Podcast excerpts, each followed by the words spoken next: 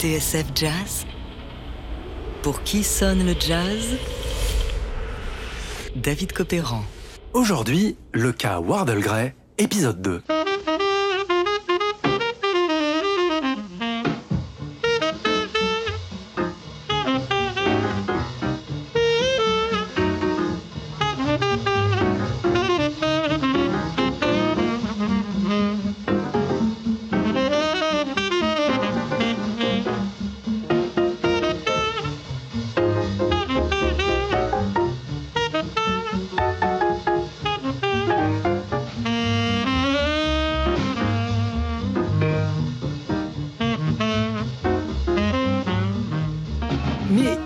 Vraiment Wardle Gray Difficile à dire.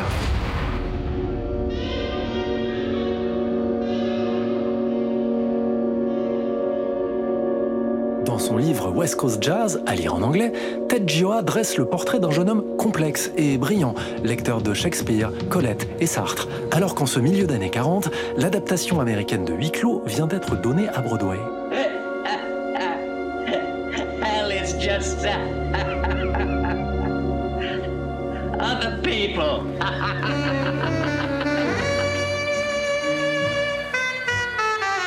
Wardle Gray aime les lettres, les échecs et la politique, mais pas que. Il mangeait comme un cheval, raconte son ami le pianiste Hampton Hawes. Et pourtant, il était maigre comme un clou. La première fois que je l'ai vu, poursuit Hawes, il avait l'air d'un chat affamé.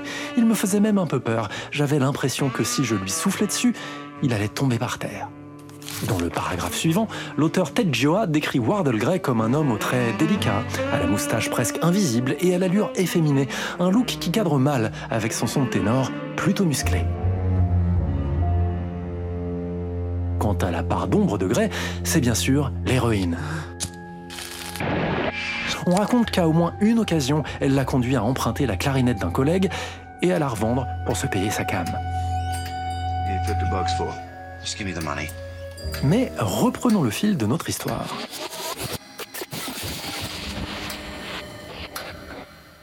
Dans l'épisode précédent, on a vu comment le jeune ténor de Détroit s'est fait une petite réputation dans l'orchestre d'Earl Hines dans les années 40, et comment, à la faveur d'une étape en Californie, il a décidé de poser ses valises à Los Angeles. Il a 25 ans.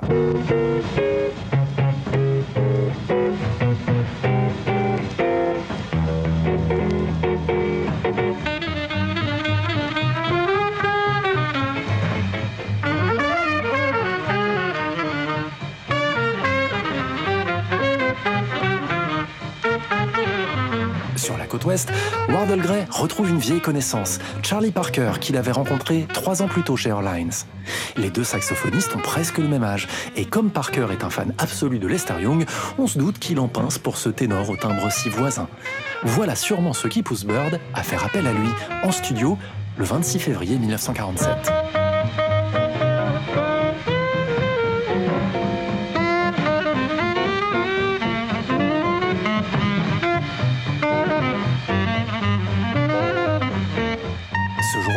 Bird, qui fait son retour après avoir été interné à l'hôpital de Camarillo, ronflait dans sa baignoire lorsque le trompettiste Howard McGee est venu le chercher à son hôtel.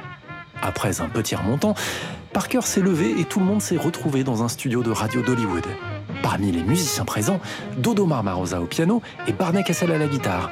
Ensemble, ils enregistrent quelques phases dont l'une est un chef-d'œuvre, petit modèle de bop et de décontraction. Un blues trituré dans tous les sens, avec des renversements d'accords à foison et une mélodie venue d'ailleurs. Son titre, Relaxin at Camarillo. Et vous allez l'entendre, Wardle Gray, qui prend le solo de ténor juste après Parker, s'inscrit parfaitement dans la lignée de ce dernier.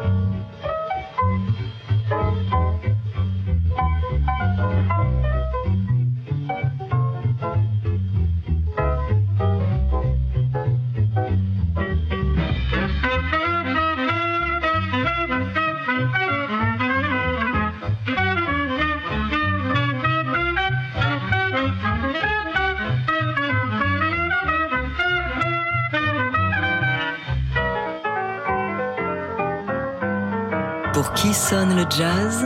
David Cotteran sur TSF Jazz. Enregistré à Los Angeles le 26 février 1947, Relaxing at Camarillo et Wardle Gray au ténor qui donnait la réplique à Charlie Parker.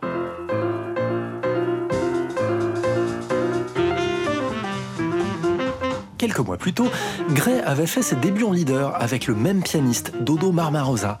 Une séance de laquelle émerge One for Praise, clin d'œil à Lester Young bien sûr, et thème à l'écriture diabolique avec son unisson de sax et de piano sur les harmonies dérivées du standard High the Moon. Un air qui montre combien Gray était un musicien brillant et moderne.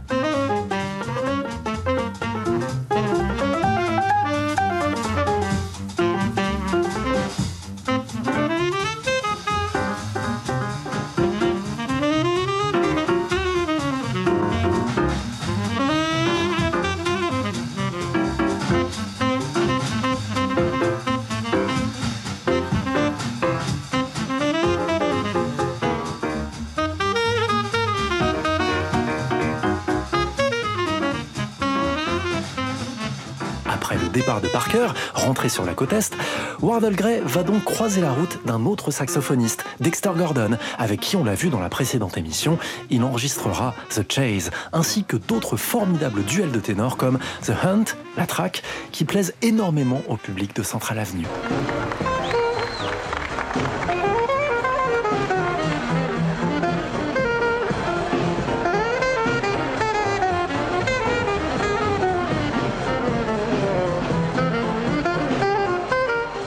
1952 d'ailleurs, Wardle Gray et Dexter Gordon rejouent The Chase dans une grande salle de Pasadena en Californie, devant un public chauffé à blanc. L'entente et l'émulation entre les deux est incroyable et l'ambiance absolument dingue. Écoutez.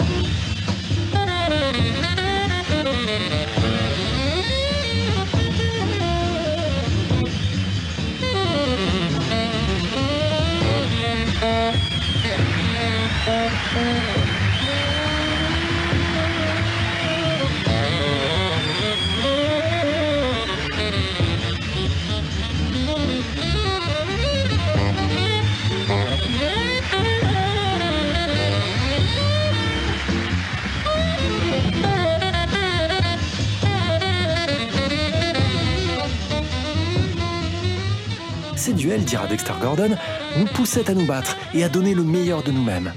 Et quand les deux ténors se répondent du tac au tac, comme ils viennent de le faire, c'est effectivement un régal.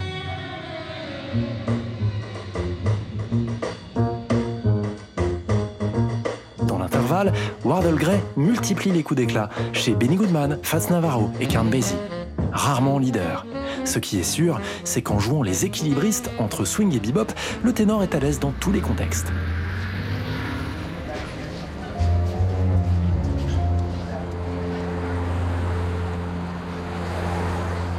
Or, c'est vraisemblablement à cette époque, au début des années 50, alors que son copain Dexter Gordon croupit en prison et que les séances d'enregistrement se font rares, que Wardle Gray sombre dans la drogue. De retour du service militaire, le pianiste Hampton Hawes se souvient l'avoir retrouvé dans un club. Au premier coup d'œil, il avait vu que quelque chose avait changé. Voilà ce qui va conduire Gray à accepter ce job dans l'orchestre de Benny Carter et ce contrat au Moulin Rouge de Las Vegas. Un engagement qui, on l'a vu dans la dernière émission, va lui coûter la vie dans des circonstances tragiques et toujours pas complètement élucidées dans la nuit du 24 au 25 mai 1955, deux mois seulement après la disparition de son idole Lester Young. Il avait 34 ans.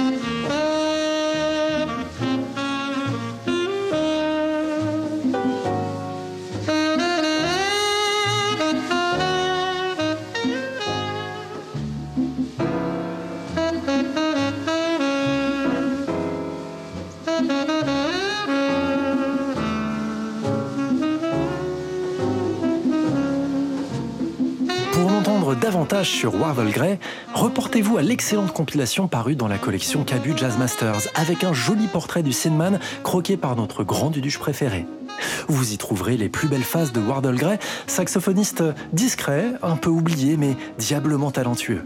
Qui sait ce que Gray aurait pu accomplir? Aurait-il vécu plus longtemps pour connaître les grandes heures de Blue Note ou du mouvement Bossa? C'est ce que se demande l'historien Ted Gioa dans son ouvrage West Coast Jazz. On ne le saura jamais.